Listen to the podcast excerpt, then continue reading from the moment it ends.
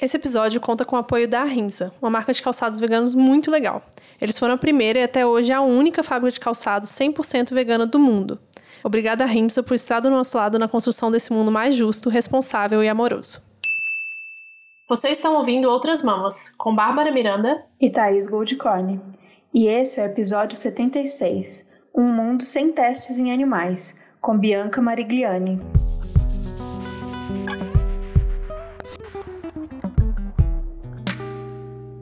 Bianca é bióloga, doutora em biotecnologia e se dedica ao fim do sofrimento da exploração de todos os animais. Atualmente é assessora científica pela HSI. Em 2015 ganhou o prêmio Lush Prize na categoria Jovem Pesquisador. O prêmio Lush Prize incentiva pesquisadores do mundo todo a descobrirem métodos alternativos sem o uso de animais para testes. Bianca, muito bem-vinda a Outras Mamas. Seja bem-vinda. A gente está muito feliz de ter você aqui. Acho que é um tema, né, que a gente está uhum. devendo aí faz tempo, como veganas é, a gente sempre fala, vez ou outra, mas nunca um episódio inteiro dedicado ao tema, que tem muita coisa para ser falada, tem muitas dúvidas também, muitos mitos. É, então eu vou pedir para você se apresentar, para quem não conhece, para quem não te conhece, conta um pouco da sua história, a sua história com o veganismo e com o seu trabalho hoje. Primeiro, muito obrigada né, pelo convite, é uma honra e um prazer participar do Outras Mamas podcast e tentar esclarecer algumas questões sobre os testes em animais. E eu preciso também alertar que, apesar de ser assessora científica da HSI, eu vou aqui dar as minhas opiniões pessoais e elas não necessariamente representam a visão da HSI, então estou falando aqui como Bianca, a pessoa, não como é, assessora científica. E eu acho que a minha questão com os animais vem, assim, desde a infância, sempre fui aquela criança que sempre gostou de animais, que as pessoas diziam que ia ser veterinária. E meu conflito, né, a questão com, com comer animais, acho que ela começou muito nova. Eu lembro de ter ido numa fazenda de um colega do meu avô e eles iam matar um, um porco para o churrasco. E aí foi o primeiro momento que eu me lembro assim de ter esse conflito comida e os animais, que para mim eram coisas completamente separadas, né? Acho que muitas crianças passam por isso assim. E aí tive muitos conflitos familiares, aquela questão de, né, ah, se não comer carne vai ficar doente, não conhecia nenhum vegetariano na época, e aí acho que a questão só foi ficar um pouco mais clara para mim conforme eu fui tendo mais informações e mais autonomia, né, sobre a minha própria alimentação, mas passei a maior parte da vida sendo vegetariana, pelo menos, né. Fugi da veterinária, acabei caindo na biologia, Aí depois fiz algumas especializações, fiz um, um, mestrado já com um método in vitro, né, com cultura de célula para produção de vacina é, de uso humano. E aí foi durante o mestrado que é, eu fui num evento sobre métodos alternativos e isso mudou minha vida, assim, que eu percebi que eu podia usar a ciência em prol dos animais, né, que era o que eu queria fazer como, como profissão. E aí que eu poderia desenvolver métodos alternativos e tentar mudar uma, uma realidade que eu achava que estava errada, né? E aí fui fazer o doutorado já em métodos alternativos, trabalhando com sensibilização cutânea. E já no mestrado, é, algumas coisas me incomodavam, assim, eu tinha percebido, né, o uso de produtos de origem animal em alguns métodos, e aí quando eu entrei no doutorado, isso fez menos sentido ainda, porque eu vi que muitos métodos, né, que usam cultura de célula para substituir os testes em animais, eles usavam vários produtos de origem animal, e um deles é o soro bovino fetal, eu posso falar um pouquinho mais sobre ele depois, mas é, vendo que esses métodos usavam produtos como soro, eu escrevi um projeto para o Lush Prize, né? E aí fui uma das vencedoras em 2015. Esse foi o meu projeto de doutorado. É, depois disso vieram alguns artigos, palestras, teve o, o TEDx. Depois é, do doutorado, eu trabalhei um tempo no Inmetro, com implementação de métodos alternativos. E aí, no ano passado, eu fui convidada para ser assessora da HSI. Para mim, é assim, o trabalho dos sonhos, né? Que eu consigo juntar a minha paixão pela ciência, paixão pelos animais e, e atuar realmente para conseguir mudar o que eu acredito que, que esteja errado, né? Muito legal, Bianca. Eu te conheci em 2018, no VegFest de 2018, que você tava lá, né? Ah, eu sim, assisti sua palestra sim. toda, achei muito massa. A Thaís não assistiu porque tava tra trabalhando, eu acho. Mas foi muito legal. E eu fiquei impressionada, assim, é muito doido para pensar nisso, porque eu só fui me tocar de coisa de teste em animal, principalmente né, para cosmético, que é muito usado, depois de depois de virar vegana, assim, era uma coisa que eu não pensava antes, sabe? Uhum. E aí ver que a Mac entrou na China, e na China é obrigatória, e agora não é mais vegana, eu ficava, gente, que coisa, né? E aí minha primeira É. reação foi, tipo, parar de comprar tudo, sabe? Pra, tipo, não correr o risco. Eu não quero correr aham. o risco de ter comprado alguma coisa que tem teste em animal. Mas, Sim. Não, interessante. e, e é isso, né? As coisas vão mudando, assim, então a gente tá sempre na, na tentativa de causar né, o menor sofrimento possível, porque às vezes é uma coisa que quando a gente vê o produto mudou, mudou a formulação e agora tem um ingrediente que não tinha, às vezes um produto da mesma marca não testa, o outro produto testa e você está acostumado a comprar aquela marca e você comprou um outro produto quando você vai ver o produto foi testado, então Uhum. é, é, é bem complexo e às vezes dá esse, esse desespero, assim, eu acho que é um desespero meio, meio comum também com, com a questão do vegetarianismo, né? Sim. As pessoas geralmente, ah, se tornam vegetarianas, aí começa a buscar mais informações, aí tem aquele momento de desespero de falar, então o que, que eu vou comer, né? Eu não, não vou conseguir comer mais nada, não vou conseguir comer em lugar nenhum. Acho que pela minha primeira tentativa de ser vegana, eu era muito nova, tem mais de. tem quase 20 anos isso. Eita. Então, assim, as pessoas não sabiam o que era, não. Você não conseguia né, comer fora, em lugar nenhum, então era bem mais complicado. Mas agora a coisa tá ficando mais fácil agora. Já temos mais, mais opções. E assim é com, com os métodos também para os testes, né? A gente vai avançando. A passos lentos, mas vai avançando. Uhum. Eu acho que eu tive um movimento parecido também com o da Babi. Eu É. é, comprava muita coisa desnecessária. Também a gente já teve essa discussão sobre isso, de como cosméticos, Uhum. nesse contexto dessa é, sociedade que a gente vive, principalmente nesse apelo de consumismo para as mulheres, tem produto para todas as partes do nosso corpo, como se todas as Sim. partes fossem problemáticas e precisassem de um conserto Sim, específico. você tem que resolver, né? Comprar coisas para resolver. E aí, apesar é. de eu nunca, eu nunca fui muito é, vaidosa, eu nunca fui muito de, dessa, desse exagero em, em feminilidade, nem nada, mas é, Uhum. com cabelo, por exemplo, eu tinha 37 produtos. Porque era noia do cabelo, primeiro para alisar, depois do cacho perfeito, é noia atrás de noia. Agora eu estou felicíssima que Uhum. Sim. estou careca. Ai, é muito bom. Já tive, já tive uma fase careca também, é Nossa, libertadora, né? libertador, muito bom. Mas é, quando eu virei vegana, eu ainda era muito apegada a muitos produtos. E aí, meu primeiro impulso foi: eu vou resumir toda, ah, tudo que eu vou utilizar em óleo de coco, Uhum. é, vinagre, porque eu, eu não quero ter esse. Eu não quero entender, não quero saber essas mudanças, o que, que é, o que, que não é. Uhum. Hoje em dia, acho que tem umas coisas mais tranquilas, porque tem, existem marcas 100% veganas ou é, pelo menos a, a, a comunicação mais clara, mais fácil. Uhum. Mas às vezes realmente tem, esse- tem que ficar atento a essa. Você vai aprendendo com o tempo, mas tem que ficar atento a essas mudanças que você falou, né? Sim, e muitas vezes é desesperador, assim, né? Eu tive esse momento também de querer trocar tudo por óleo de coco. E hoje eu tô mais nessa linha do que nos cosméticos é, cheios de, de química. Mas tem umas coisas que às vezes aí você descobre que a produtora de óleo de coco usa tração animal para carregar o coco. Então, assim, Sim, é, a sim. gente, né, a gente nunca vai conseguir tá, assim, ter 100% de certeza que a gente está isento. A e também não dá para desistir. Então, a gente tem que ir tentando fazer o melhor possível, né? Que- Aquela coisa do que o Cortella fala da, da ética, né? De fazer o melhor possível nas condições que você tem, e aí a gente vai se informando e vai conseguindo fazer escolhas melhores de acordo com o que a gente acredita. E vamos seguindo, né? Uhum. Legal. Então vamos dar um panorama, assim, meio que geral da, da situação hoje, dos testes. Quais aquelas dúvidas mais comuns, né? Quais são os animais mais usados e, e- e como que tá isso hoje, assim? Tá, vou te falar um pouco, então, ah, começando da, da história do uso de animais na ciência, assim, passando muito rapidamente.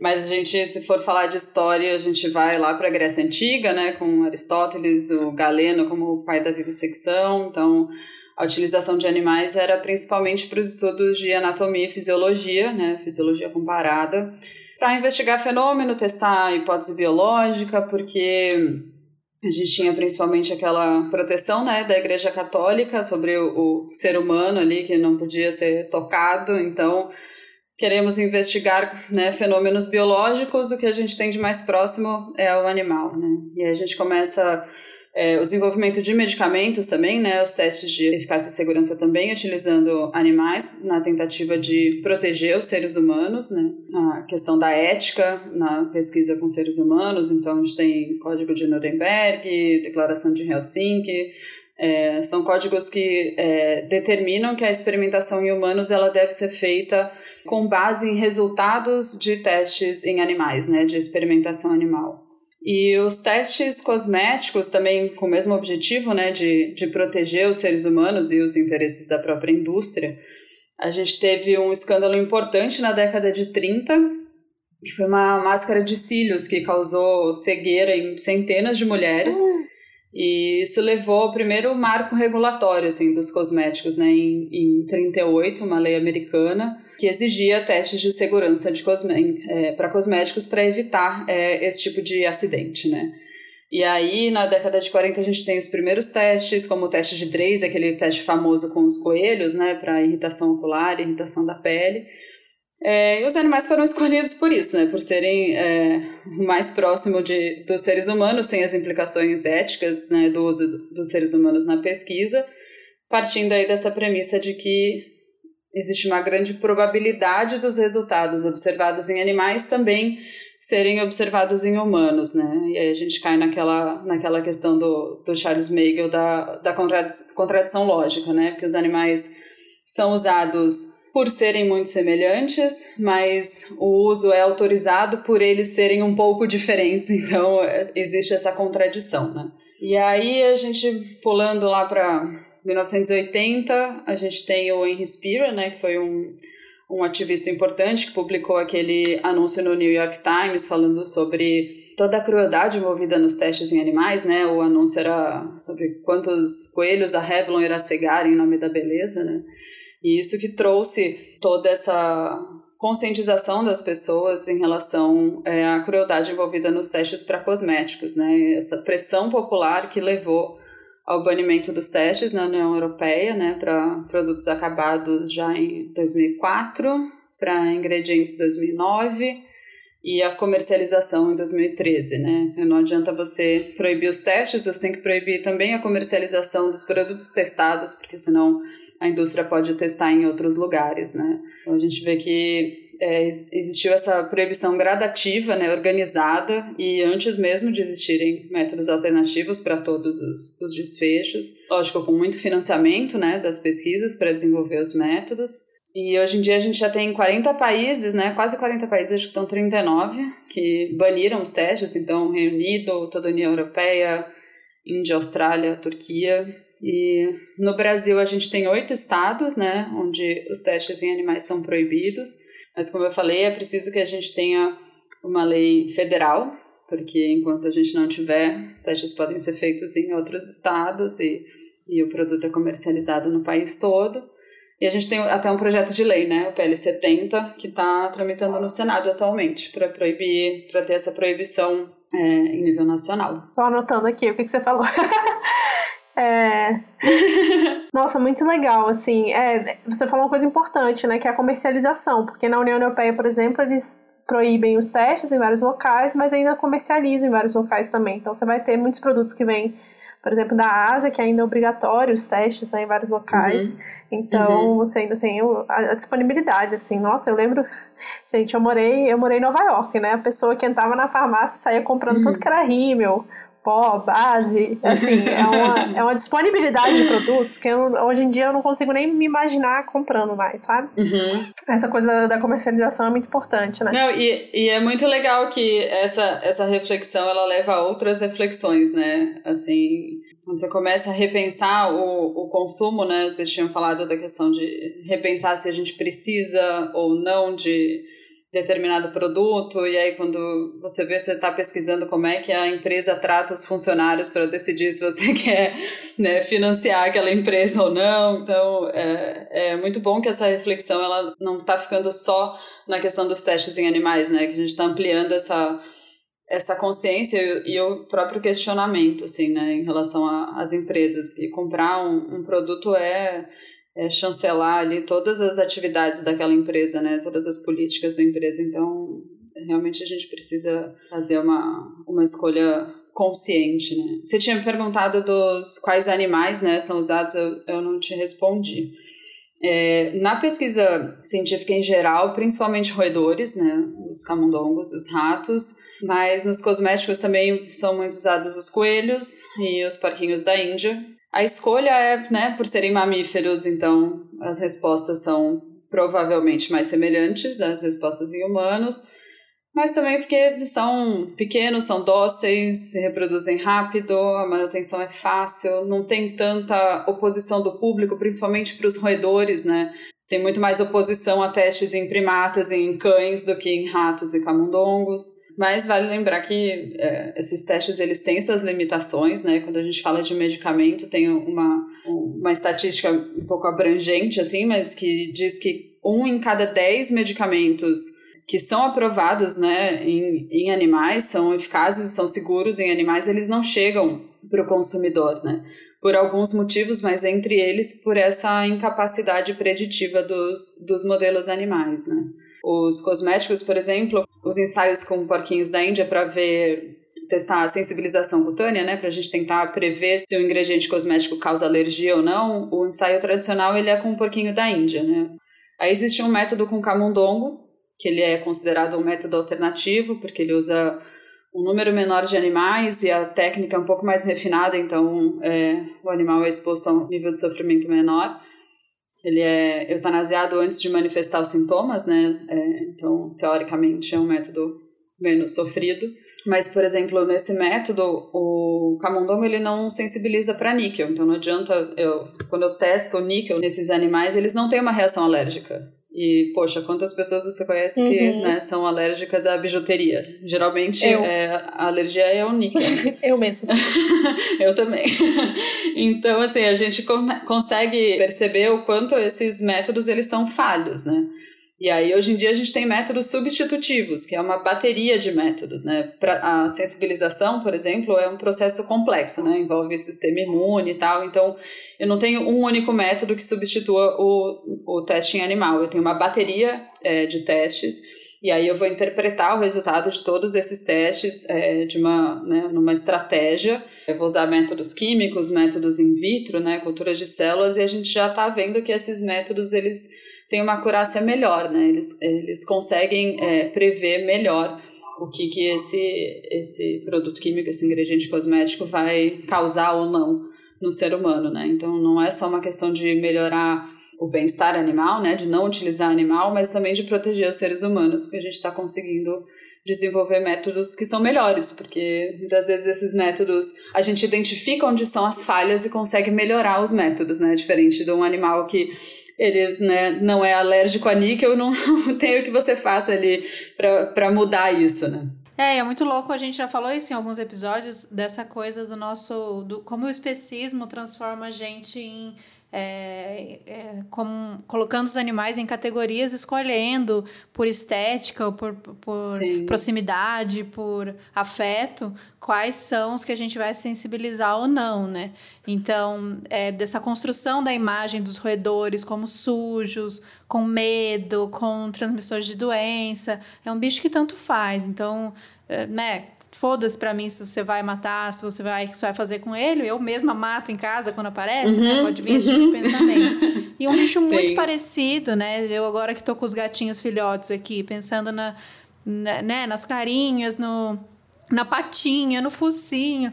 É muito parecido, Sim. né? Muito, né? Se for ver se a, se a questão é estética, é muito parecido. E aí já Sim. muda totalmente a categoria que a gente vai colocar aquele animal. Aquele animal, gato, é pra gente proteger. Mas por quê? A gente não, não consegue é, entender como isso é totalmente construído, né? Que isso não é nosso. Total, eu, ensinado. eu nasci achando rato nojento é. e achando gato fofo, né? Não, foi construído uhum. e nessa construção a gente começa a achar aceitável explorar dessa maneira alguns animais e outros não, apesar de que também acontece com, a, com esses animais que é considerados fofos, queridos, amáveis e tal. Sim. A Thais chamou né, essa questão, principalmente do especismo, que eu acho que é muito evidente né, quando a gente fala de teste em animais, que as pessoas têm predileção por alguns animais específicos e só alguns casos que chamam muita atenção, como foi o caso que ela já citou do Instituto Royal, né? É, foi quando? Em 2013, né? Isso. né? Acho que foi 2013. Isso que tinham os beagles que estavam sendo testados e isso gerou uma, vários veganos, temos, temos veganos aí do, que viraram veganos depois do caso do Instituto Royal, né? E é muito curioso, porque é isso, é um cachorro, mas quando é rato, por vir da Índia, o que seja, qualquer roedor, até mesmo coelho, né? Que, pô, coelho é um bicho muito fofinho, todo mundo, sei lá, os pais dão de Páscoa uhum. para as crianças também, outro problema uhum. horrível, mas outra questão. E parece que as pessoas não se mobilizam tanto com relação a uhum. isso, né? E eu acho que as pessoas sabem pouco o que, que realmente acontece dentro dos laboratórios, como que são feitos, né? Sim. Tem um pouco ali, para quem leu Libertação Animal, tem um pouco descrito, mas já é muito antigo também, né? Como que é essa questão hoje? Eu imagino que o seu trabalho na HSI seja muito voltado para isso Sim. também, né? É, eu acho que a crueldade envolvida nos testes, ela ainda é, de pouco conhecimento do público em geral, né? Eles não sabem o que acontece e também não sabem que existem alternativas e que já existem outras maneiras de, de garantir a segurança né, do, dos produtos. Existe uma resistência à mudança, né? Aquela coisa de enquanto eu não tenho consciência, não preciso rever os meus hábitos, nem, nem mudar os hábitos, né? E, e também aquela falsa crença a respeito da capacidade preditiva dos testes, né? Acredita-se que testar em animais garante a, a segurança, né? Tem esse desconhecimento de que os métodos alternativos têm se mostrado, inclusive, é, melhores, né? Você tinha perguntado também em relação a por que não ter tanto barulho, né? Assim, das pessoas não, não ficarem uhum, tão. Sim. Não se comoverem tanto com a questão é, do uso de produtos testados em animais, como elas ficam com a questão da pele, né? De uso de casaco de pele, por exemplo. Primeiro, assim, acho que é muito, muito fácil a gente criticar quando é uma coisa que está longe da nossa realidade, né? Então, assim, o casaco de pele é uma coisa que está um pouco longe da minha realidade. Então é mais fácil, né, eu apontar ali, não, aquela pessoa não, não deveria fazer isso. Fala, ué, mas você, você come carne. Fala, bom, aí você tá tendo que rever os seus próprios né, conceitos, é a coisa um pouco mais, mais difícil. Mas é, também porque é uma questão mais complicada, né? um casaco de pele ali é óbvio, você vê o casaco e aí a, o máximo a dúvida é sintético ou é de animal e pronto, né? Não, não tem uma segunda discussão ali. Já na questão dos cosméticos, a coisa é bem mais complexa, né? Não é, não é tão simples. Então, é, saber se o produto foi testado ou não, a gente tem os selos né, de cruelty free, tem as listas, é, mas tem empresas que testam alguns produtos, não testam outros, é, não testam desde determinada data, outros nunca testaram os outros não testam, mas usam o ingrediente que a outra empresa testou, né? não testa, mas vende na China, então está sujeito ao teste. Então, é, a gente está vivendo esse, esse momento de transição que ele é naturalmente confuso, e eu acho que é essa confusão que acaba gerando uma certa preguiça, né? por parte do, dos consumidores para se informarem mais sobre, sobre o tema e a indústria também faz promessas muito encantadoras, né? Tem aquela questão que a gente estava falando no começo, de primeiro, que é de dizer que você tá toda errada, né? Que você tem que mudar o cabelo, o aspecto da pele, a cor, né? Da, da unha, a cor do cabelo, a cor, tem, que, tem que mudar tudo. E aí a pessoa chega num mercado, né, num supermercado, numa farmácia, ela vê aquela infinidade de produtos e muitas vezes não, não passa pela cabeça dela a questão dos testes e também é um pouco difícil ela tomar essa decisão no momento da compra, né? Eu acho que isso é demandar uma, uma pesquisa, né, nem que seja assim ali na hora via internet, mas como a gente falou também são muitas questões para a gente escolher um produto. E a mudança de hábito também não é, não é uma coisa muito fácil, né? Quem está acostumado com um produto dificilmente quer, quer mudar, tem essa, essa resistência à mudança, ao autoquestionamento. Então são alguns pontos, né? Sim, com certeza. Ah, deixa eu pedir para ela explicar uma coisinha. A gente falou, a gente tem falado aqui da China, da China, ah, não testa, mas comercializa na China. A gente que é vegana já está familiarizado com esse debate, mas talvez alguém é, pode estar tá ouvindo e não, não sabe uhum. por que, que a gente fala isso e como que acontece, quais são essas regras e do porquê que existe ainda empresas que falam que não testam em animal e a gente acaba mesmo assim não comprando porque a gente vê que é comercializado na China. Como funciona isso? Se você puder explicar tá. gente. É, a China é, é um assunto polêmico, né? Ela vem flexibilizando a regulamentação dos cosméticos já desde 2014, né? Deixando de exigir alguns testes principalmente para os produtos que eles chamam de não especiais, que eles dividem os produtos em os cosméticos em especiais e não especiais. Então, não especiais seriam produtos assim que teriam menos risco de causar problema, então um shampoo, um hidratante, uma maquiagem, e os especiais seriam protetor solar, tinta de cabelo, coisas um pouco mais complicadas para se testar, né?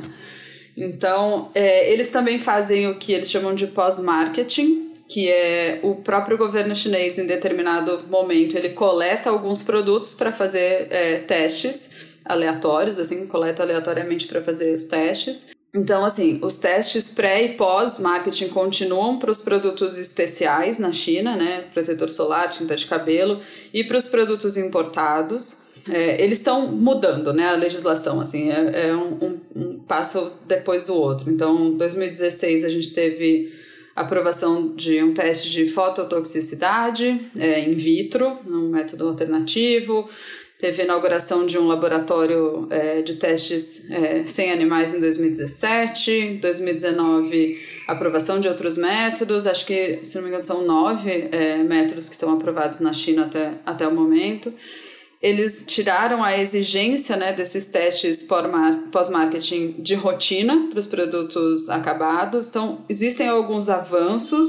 As vendas online nunca exigiram testes em animais, então, se você compra é, na China online, não, não é exigido teste, também não está sujeito ao pós-marketing, né, porque o produto não está ali é, no mercado para ser escolhido aleatoriamente. É, então, não tem mais testes mandatórios para alguns produtos, quando há dados suficientes para não realizar os testes, mas continuam alguns testes ainda para os especiais é, e também é, uma coisa é exigir, outra coisa é deixar de exigir e outra coisa é proibir o teste, né? São, são etapas uhum. diferentes, assim.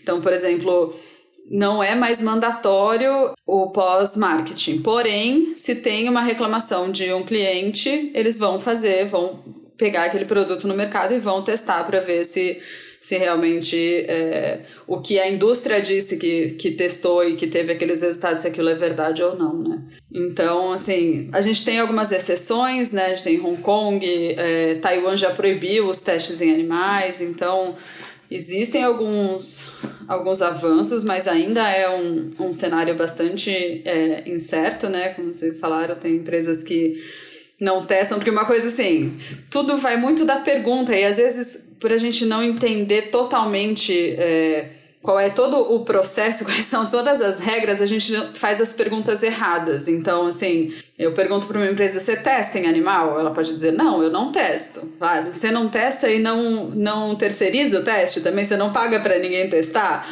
Não, também não paga, tá? E você vende é, em lugares onde o governo testa, porque aí não é a empresa, é o governo. Então, assim, às vezes a gente precisa saber é, fazer a pergunta certa uhum. para a empresa, porque né, ela vai tentar se defender e responder o que é interessante para ela.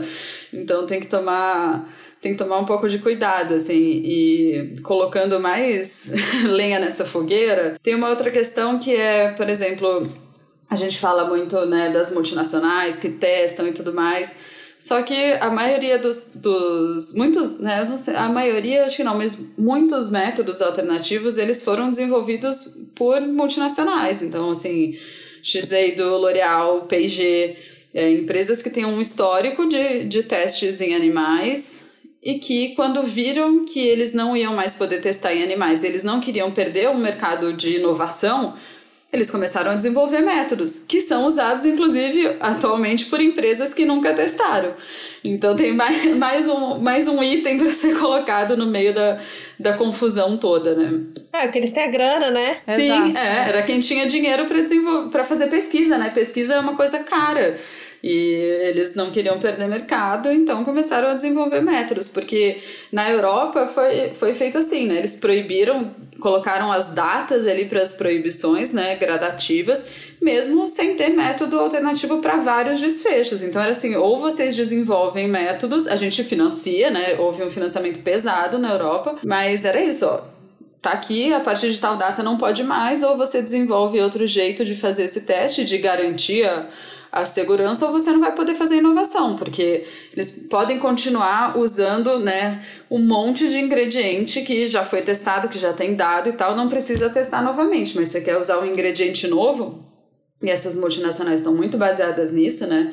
A indústria de cosmético é uma indústria de formulação de produto, né? Ela compra produtos químicos de diferentes fornecedores e produtos naturais também e tal, e formula os seus produtos, né? Então, elas tinham que garantir a segurança e aí teve que investir em desenvolvimento de método alternativo, né? Uhum. Então, no fim, é como quase tudo, né? Não existe uma, uma resposta simples ou não existe como explicar essa história de um é, jeito não, não tem uma resposta e, pronta. E não tem como a gente resumir também, quando é, a gente brinca muito que as pessoas é, gostam muito de, de fórmulas, né? E de listas. Uhum. uhum. É, e no, pro veganismo rola muito essas listas. Mas depois de um tempo você vai entendendo, e quando você vê que tá tudo emaranhado dentro desse sistema, que não, não vale a pena você se apegar a isso. Óbvio, né? É importante a gente saber, mas é, entender mesmo cada caso e tentar se livrar ao máximo né, de, de grandes empresas de, ou de quantidades enormes de produtos sim, que você precisa. Sim. E mesmo essas as, as, poucas coisas que você precisa, ou não se sentir culpado porque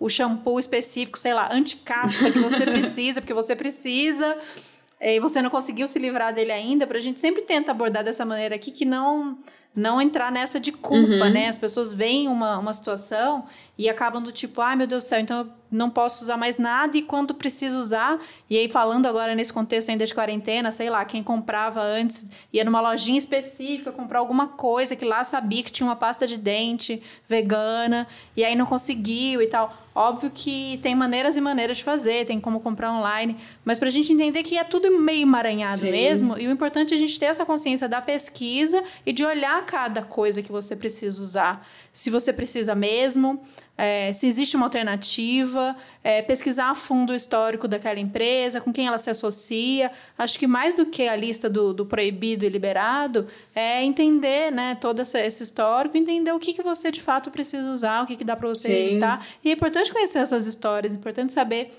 é, quando uma empresa responde não, eu não testo, que nem você falou, é uma resposta meio pronta que eles dão, mas você vai ver como que eles terceirizaram. Então, é, não também confiar é. cegamente. Tem gente que fala, não, eu uso isso aqui porque eu mandei um, um WhatsApp para a empresa, mandei um e-mail e responderam e tá tudo ok.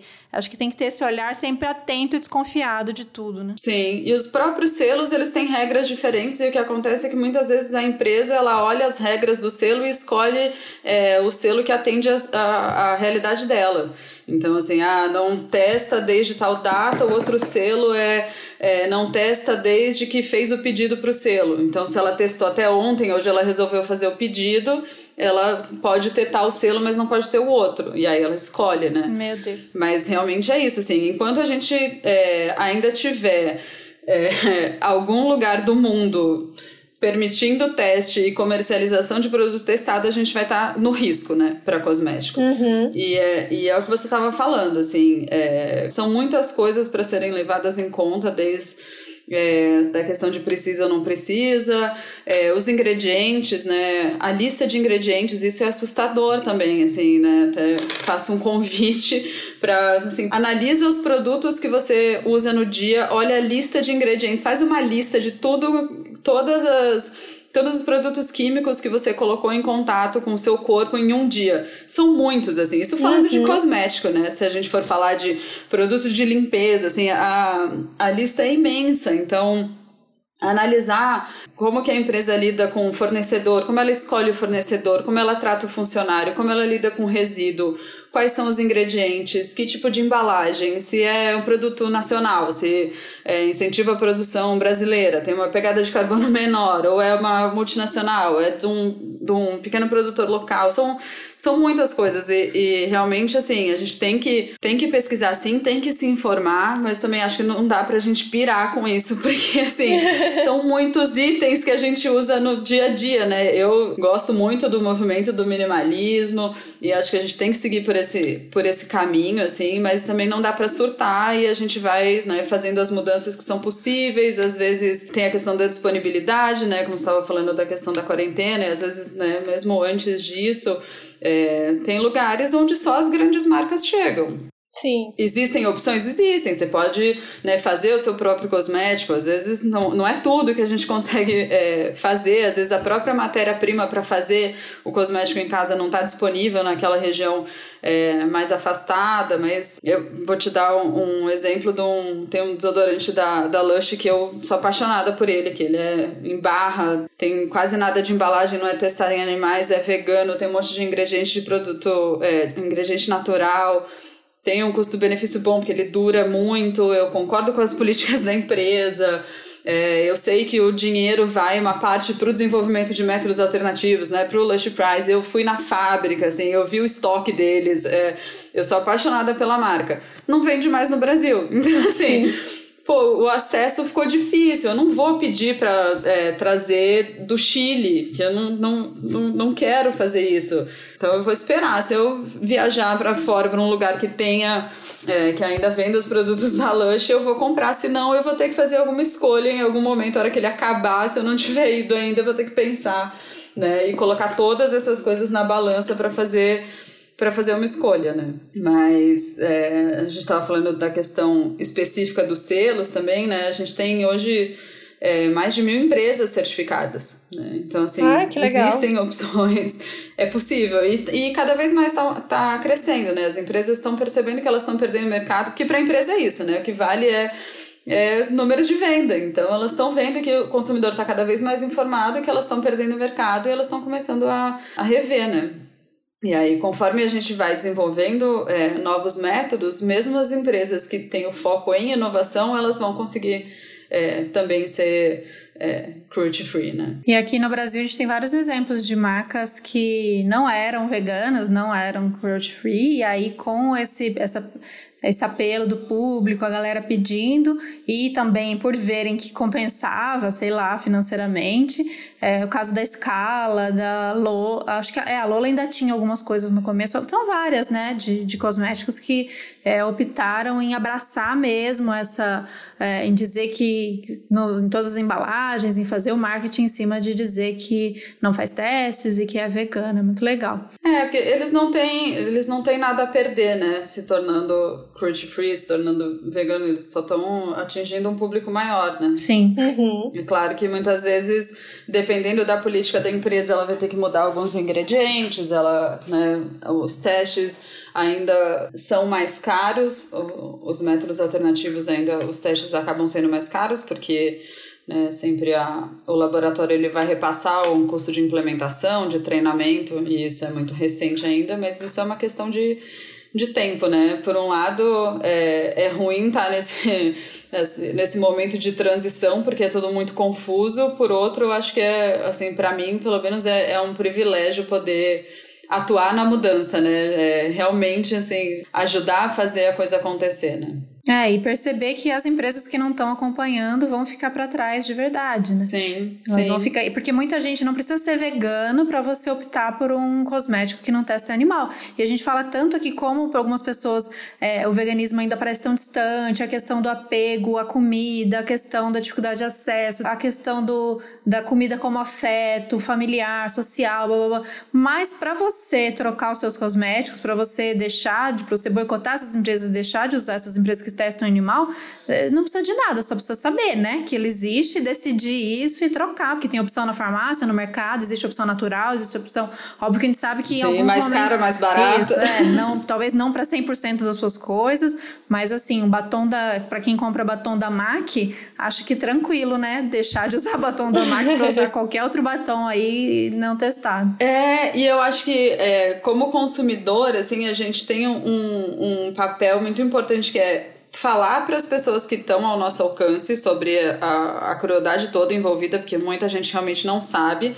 Dizer que existem alternativas, que existem essas marcas que não testam, e eu acho que também a gente tem um dever, assim, de fazer publicidade gratuita das coisas que a gente compra, que a gente testa, sabe que é bom, porque tem esse medo também, né? De falar, ah, mas será que é tão bom quanto o produto tal? Será que né, o batom fixa tanto tempo? É, então, acho que quando a gente encontra produtos que a gente gosta, a gente tem que fazer propaganda gratuita mesmo, porque isso é, faz com que a pessoa fale, ah, mas tal pessoa recomendou, então, ah, vou testar. Em vez de eu comprar o da marca, eu vou comprar o da outra marca que, que não testa. Então, acho que a gente tem muitos papéis, né? De conscientizar, de fazer propaganda. Com certeza. Sim, sim. É, no meu grupo de amigas mesmo, essa, essa conversa rolou recentemente, assim, sei lá, esse mês. E aí, quase todas elas já compram só, sem, né, sem teste, sem crueldade, já tem essa preocupação e nenhuma, ninguém é vegano, só eu mesmo. É, então, então, acho que é uma coisa que tá aparecendo. Então a gente falou tanto que então que existem alternativas, que as empresas já estão sabendo disso, indo atrás, como sendo um, uma, um diferencial mesmo de inovação. Então, queria que você contasse para a gente, da, né, inclusive da sua pesquisa e tal, quais são essas alternativas aos testes em animais? Precisa mesmo? Dá para dá abolir teste em animal? A gente vai sobreviver sem, sem testar cosmética em animal? Vai todo mundo ficar com a, com a pele horrorosa a partir de. Não, não Cheirando é assim. subaqueira, não vai ter mais não é? desodorante. É? Bom, falando um pouco das alternativas, né? Eu vou falar sobre, sobre a minha pesquisa também, mas falando de, de maneira mais ampla, assim, da, de toda a toxicologia, a gente tem essa mudança, né, de, de paradigma, assim, o que eles chamam de toxicologia do século XXI. Então a gente deixa de se basear nos efeitos observados em animais para entender toda a cadeia de eventos biológicos que acontece desde o momento em que o produto entra em contato com o organismo humano até um provável é, possível efeito adverso. Então a gente compreende todas as etapas todas as moléculas envolvidas, as organelas, as células, os tecidos, os órgãos, tudo para poder propor métodos é, para analisar cada uma dessas alterações biológicas. Claro que existem desfechos que são mais simples, né? Então, assim, corrosão da pele, corrosão ocular, é um desfecho mais simples do que a sensibilização cutânea, por exemplo, que eu estava é, dando exemplo para vocês. Mas a gente está é, aproveitando os avanços tanto do conhecimento sobre a biologia humana quanto dos avanços tecnológicos. É, então, a gente usa hoje métodos computacionais, inteligência artificial, método in vitro, né, as culturas de células, inclusive automatizando esses, esses métodos, né? Existem tecnologias hoje que usam robôs, então a gente consegue analisar muitos químicos, muitas vias biológicas num tempo muito reduzido e isso acaba reduzindo o custo também. É, mas uma questão que vem sendo pouco abordada é a questão do uso de produtos de origem animal desses métodos in vitro, né, nas culturas de células. E isso é muito parecido assim com a questão do, do vegetarianismo veganismo, né? Geralmente as pessoas preocupadas com o sofrimento animal param de comer carne e substituem por queijo. Aí começa a entender um pouco mais do processo, começa a ver que assim, poxa, mas acho que do ponto de vista do sofrimento animal pode ser até que eu esteja piorando a situação, né? E eu, eu me vi muito nessa situação em relação aos métodos in vitro, porque a maioria das culturas de, de células, é, mesmo sendo culturas de células humanas, elas usam soro bovino fetal. É, esse soro ele é um suplemento do, do meio de cultivo, porque no momento que você tira uma célula de um organismo e quer cultivar essa célula em laboratório, ela precisa é, de alguns itens ali, né? Então, uma temperatura ideal, é, um meio de cultivo que tem ali os nutrientes que ela precisa para se manter viva e se, e se reproduzir, né? E aí, lá no, no final da década de 50, é, começaram a utilizar o soro bovino fetal, por ele ter né, vitaminas, hormônios de crescimento, vários itens que é, promovem ali o crescimento da, das células, né? O problema é que a obtenção do, do soro, ela é, assim, antiética, né?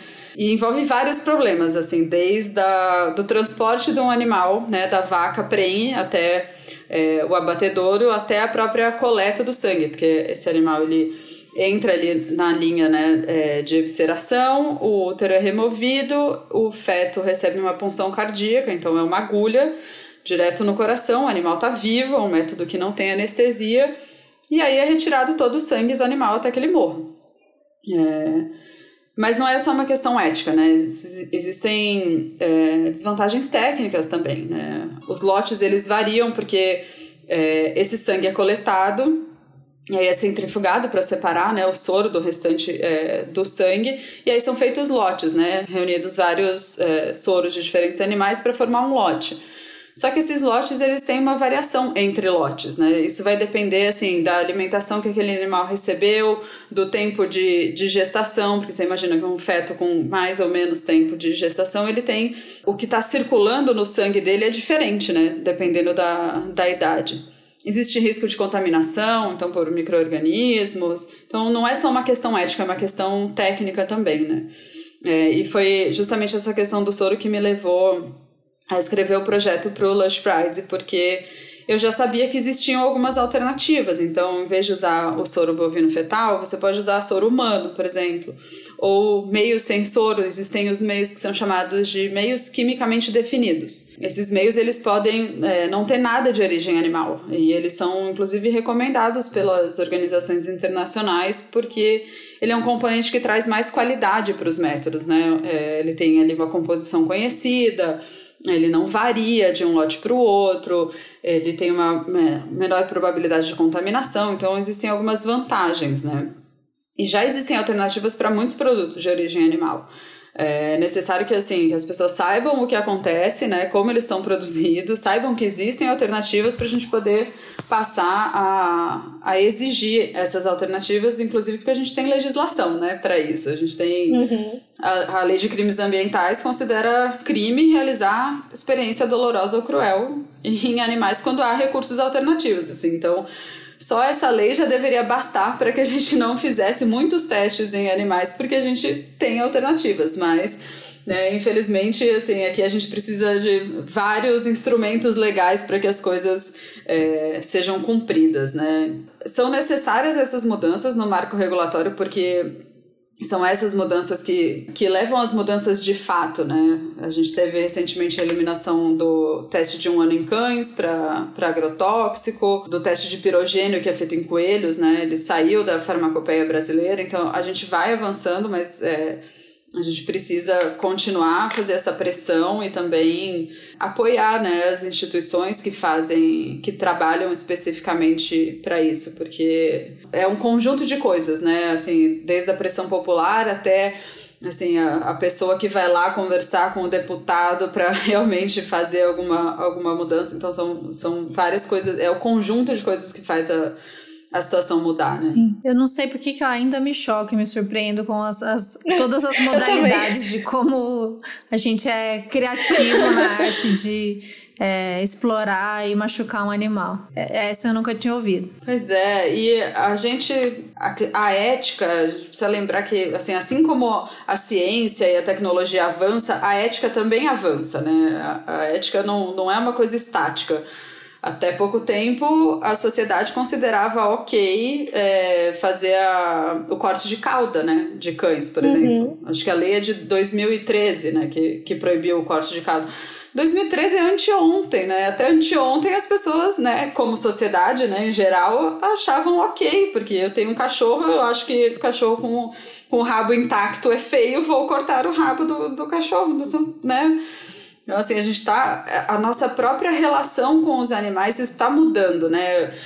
A gente já entendeu que o animal não é nem coisa nem ser humano, né? O animal é animal e aí ele tem os direitos dele, mas a gente ainda, né, como sociedade, entende que a vida humana é mais importante do que a vida animal. Por isso que a ciência usa os animais para pesquisa. Então, eu acho que essa mudança ainda ela vai demorar muito, mas a gente consegue é, fazer muita coisa antes. Então, a gente tem métodos que utilizam animais, por exemplo, é, para pesquisa biomédica, né, para desenvolvimento de drogas que eles são assim, já tem um consenso de que ele não funciona, ele não representa o que acontece nos seres humanos e eles continuam é, sendo feitos. As agências de fomento continuam financiando, os comitês de ética continuam aprovando. Então, hoje, muito é, o que a gente faz na HSI, por exemplo, na parte da, da pesquisa biomédica, é isso: é mostrar os métodos com animais que não funcionam para que eles deixem de ser financiados e deixem de ser executados, né? Porque não faz sentido. Se a gente. Para o cosmético, isso foi um pouco mais fácil, porque era assim, por não ser um, um item essencial, se ninguém tiver mais nenhum cosmético novo no mercado, tá tudo bem.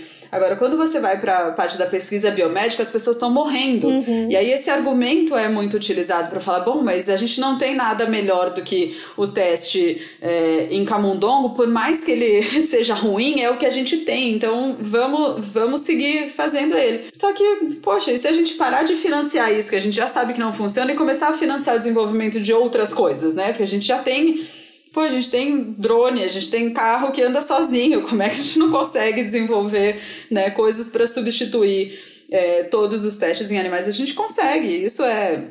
A biomedicina do século XXI é isso: é entender a biologia humana, usar a tecnologia para, inclusive, ter métodos melhores, né? E, e ter drogas melhores, porque assim ter uma droga em cada 10 que entram no mercado, a gente ter uma que funciona, esse método é muito ruim, né? Sim. A gente não tá fazendo isso direito, tem que descobrir outro jeito de fazer isso, né? Mas as pessoas ainda acreditam que os animais são assim essenciais para que a gente tenha novos medicamentos e muitas vezes o que acontece é que eles estão impedindo o desenvolvimento de medicamentos, né? Caramba, sim. Nossa, muito bom. A gente tem que deixar claro neste, neste podcast, nós ninguém nesse podcast é anti-vax. Não, não confundam as coisas. Tem muita gente pois que acha é. que que veganos são anti-vacina, isso não é verdade. A gente quer todo mundo vivo, a gente quer a gente. É, dizem que o vegano, um vegano morto que não tomou a vacina não consegue mudar o mundo, né? É isso, é isso. Todo mundo vivo, inclusive é, queremos a, a, vacina do corona. Pois é, essa é outra polêmica, né? Da quantidade de.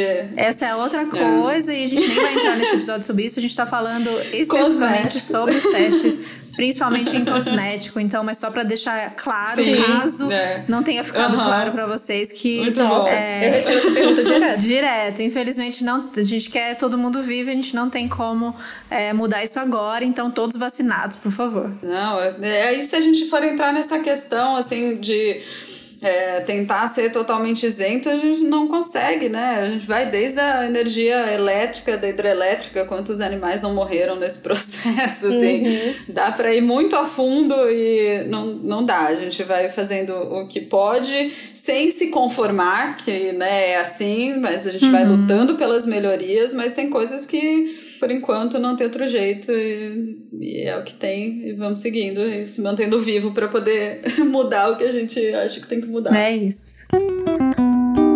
É legal. E então, falando de melhorias, né? Quais são as alternativas que a gente tem hoje em dia já de projetos que estão rolando e qual a sua perspectiva, assim, para um futuro sem testes em animais? O que você acha que vai acontecer aí nos próximos anos? Certo. Bom, é, a gente tem muitas alternativas, existem muitos métodos, né? A gente chama de NAMs, que são as New Approach Methodologies, que aí envolve desde métodos químicos, métodos in vitro, métodos computacionais, a gente tem alguns avanços, né? O Brasil, por exemplo, é, reconheceu já 24 métodos alternativos. Eles não são todos métodos sem animais, tá? Dentro desses 24 existem alguns métodos que são para redução e refinamento da técnica, não são só métodos substitutivos, mas eles já são alguns avanços. É, as minhas perspectivas são muito boas, assim. Eu acho que a gente daqui a um tempo, algumas décadas, é, a gente vai olhar isso, é,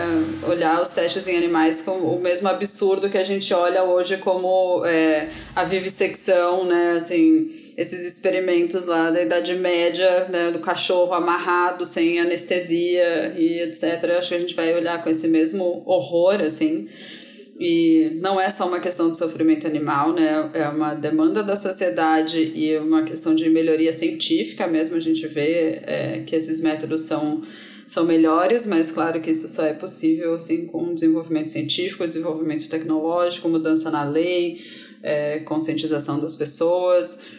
Mas a gente vê grandes avanços. Eu, se não me engano, é a Holanda que tá, assim, quer ser a, o, país inovador nessa questão e, e vai proibir os testes é, em animais para vários produtos, inclusive produtos de uso veterinário, até 2025.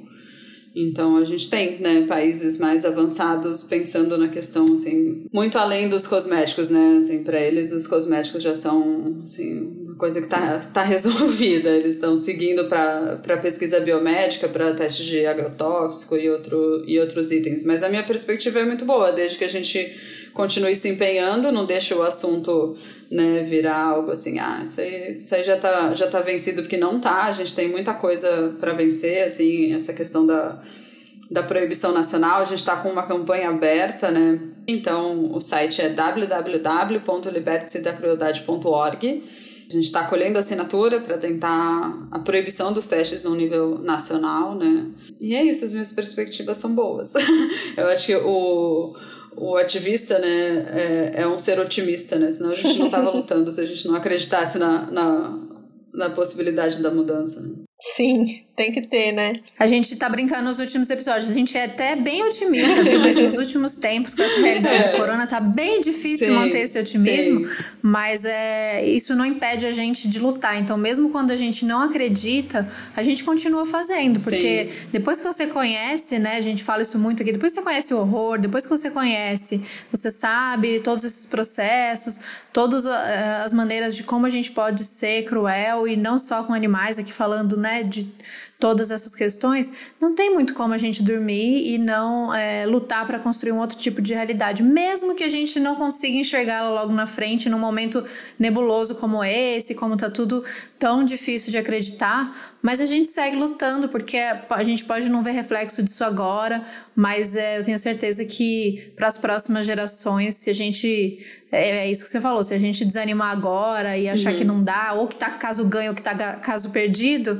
é, aí que essas mudanças não vêm mesmo. A gente continua lutando, acreditando ou não. Não, e eu acho que é assim, é uma obrigação moral do ser humano ser ativista. Porque não é possível que você ache que tá tudo certo no mundo. Com certeza, alguma coisa, pelo menos uma, te incomoda no mundo. E aí a gente não precisa lutar por todas as causas também, mas pelo menos uma eu acho que a gente tem que abraçar e se informar e fazer alguma coisa é, a respeito. Né? Gostei, Bianca. e, e, você falou da Holanda, saiu essa semana, né, que o Congresso colombiano aprovou um projeto que proíbe os testes cosméticos em animais e aí também importação para tudo, né? Eles não, não vai mais entrar uhum. no país. Eles estimam que é mais ou menos 12 milhões de animais que são usados para teste químico, né? Isso é muita é coisa. É, muito, é muita e coisa. eu acho que até qual, qual ano mesmo? Agora eu não tô achando mais. Mas enfim, uma coisa recente também, tipo 2025, sabe? Em quatro anos eles vão parar de usar. É, eles têm quatro anos. Muito legal. É, a gente vai avançando. Claro que a, a regulamentação em cada país é diferente, então a, a maneira para conseguir né, essas mudanças é diferente, a estratégia é diferente, mas a gente vai avançando. E é, e é aquilo que eu te falei, assim, a gente precisa conseguir que o mundo todo pare de testar e de comercializar. Claro que alguns países né, já saíram na frente, essa mudança está acontecendo, mas é por isso, é para isso que a gente que a gente luta, que a gente faz pesquisa, que a gente faz campanha, a gente vai chegar lá. É uma questão de, de continuar e é, e é muito bom, assim, é, no meio né, de muitas notícias ruins e coisas né, que desanimam a gente, a gente vê notícias como essa. A gente teve a proibição dos testes na, no estado do Amazonas recentemente também. Então é bom ter essas notícias para darem um pouco de ânimo e a gente vê que algumas coisas estão andando, sim, uhum, apesar dos pesares. Sim. Com certeza. E para quem está ouvindo a gente, ainda consome, ainda compra cosméticos que você nem sabe, não tem certeza se são testados ou não, o que, que a gente pode dar de dica para essas pessoas? Eu acho que é isso que a gente falou. A resposta não é tão simples, dá para se informar, ficar sabendo é, de algumas notícias, ficar sabendo que se a empresa é muito grande, muito uma mega corporação, muito provavelmente ela, te, ela testa ou terceiriza. É, a gente sugere o blog da Ari, a gente já falou sobre ela aqui, da Ari Vegan. Ela faz é um trabalho muito lindo e no Instagram muito fácil, assim, tipo, esse, esse, esse desodorante testam, esse, esse, esse não. É um jeito fácil, a gente sempre é, é, incentiva aqui a autonomia, né? A busca da, de você saber o que funciona melhor para você, mas funciona muito bem esse trabalho da Ari para você que tá perdida e não sabe por onde começar. Eu conheço o Instagram também. Isso, isso é muito legal, porque a pessoa né, se dá o trabalho de fazer essa pesquisa, porque é trabalhoso, né? Para os próprios Nossa, selos, muito. assim, é, dependendo do selo, as regras são diferentes, né? Tem selo que confia no que a empresa fala, tem selo que faz uma auditoria, assim, tá? Me dá a documentação de todos os seus fornecedores, quais foram os testes que você fez, então isso varia muito de selo para selo, mas é, é, é muito legal, né, ter alguém, assim, que não está dentro de uma organização, né? Faz um trabalho independente, assim, para fazer essa, essa pesquisa, porque é bem trabalhoso, e trazer é, a informação, assim, mastigadinha, né, para as pessoas. Assim, Sim. você usa esse, não use mais, use esse aqui. Olha essas opções, né? Porque muitas vezes a pessoa está ali no momento da compra e ela fala, bom, como é que eu vou fazer, né? É, é pedir ajuda. De frente é. pra prateleira. Qual, qual, vegano nunca passou por esse momento no início? De Sim. frente da prateleira do mercado. Não sabia o que pesquisando, fazer. entrando em lista de grupo de Facebook, Exato. desesperado. Aí vê uma coisa e fala, ah, esse aqui eu acho que não testa. Não, mas alguém tinha me dito que tinha visto alguma é. coisa. É isso. sempre, é, é sempre assim. E acompanhar o trabalho das ONGs também, né? Que tem muito material legal para se informar. É, assinar as petições, acompanhar tudo quanto é campanha, abaixo assinado. Tem muita coisa legal rolando. A gente vai colocar alguns desses links lá no nosso é, Medium para vocês se informarem mais e, e virarem ativistas nessa causa que essa não, não tem não tem por que vocês não trocarem abrir mão do seu batonzinho por um outro, do seu desodorante por um outro. Exato. Não, e é, é muito importante também disseminar essas informações, né? E por isso eu parabenizo vocês pelo podcast, pela, pela abertura, né, para a discussão desse, desse assunto e, e agradeço muito vocês pela oportunidade de tentar esclarecer um pouquinho mais sobre esse, sobre esse tema. Ai, também. Ah, adorei. muito, muito bom, obrigada. Aprendi um monte. Obrigada mesmo. É muito bom é, ver. A gente tem os, os estereótipos, né, de vegano. Muita gente acha que todo mundo meio que ah, segue uma onda, meio paz-amor, ainda mais mulher, né? Então a gente vê é, uma pesquisadora, é um trabalho tão sério, tão lindo que você faz. A gente é muito fã. Ah, obrigada. Eu sou fã de vocês feliz. também. Estamos com fã clube trocado. É isso. Muito obrigada, Bianca. Muito obrigada mesmo. Você não é, você não é uma pessoa de, de redes, né? Você quer que te acompanhe em algum lugar, mais o seu trabalho, seus gatos. Como que, como que o pessoal te acompanha? Ah, é, o meu Instagram é isso, é, é, comida vegana e gato. Eu, eu, intercalo só esses dois assuntos praticamente. E Petrópolis, que é a cidade que eu moro, que eu sou apaixonada. Mas é isso, se quiser me seguir no Instagram é Bimagli. É, se procurar pelo meu nome completo, Bianca Marigliani, você vai achar também. E é isso. Obrigada. Muito obrigada. Obrigada, Beijo. Bianca. Valeu.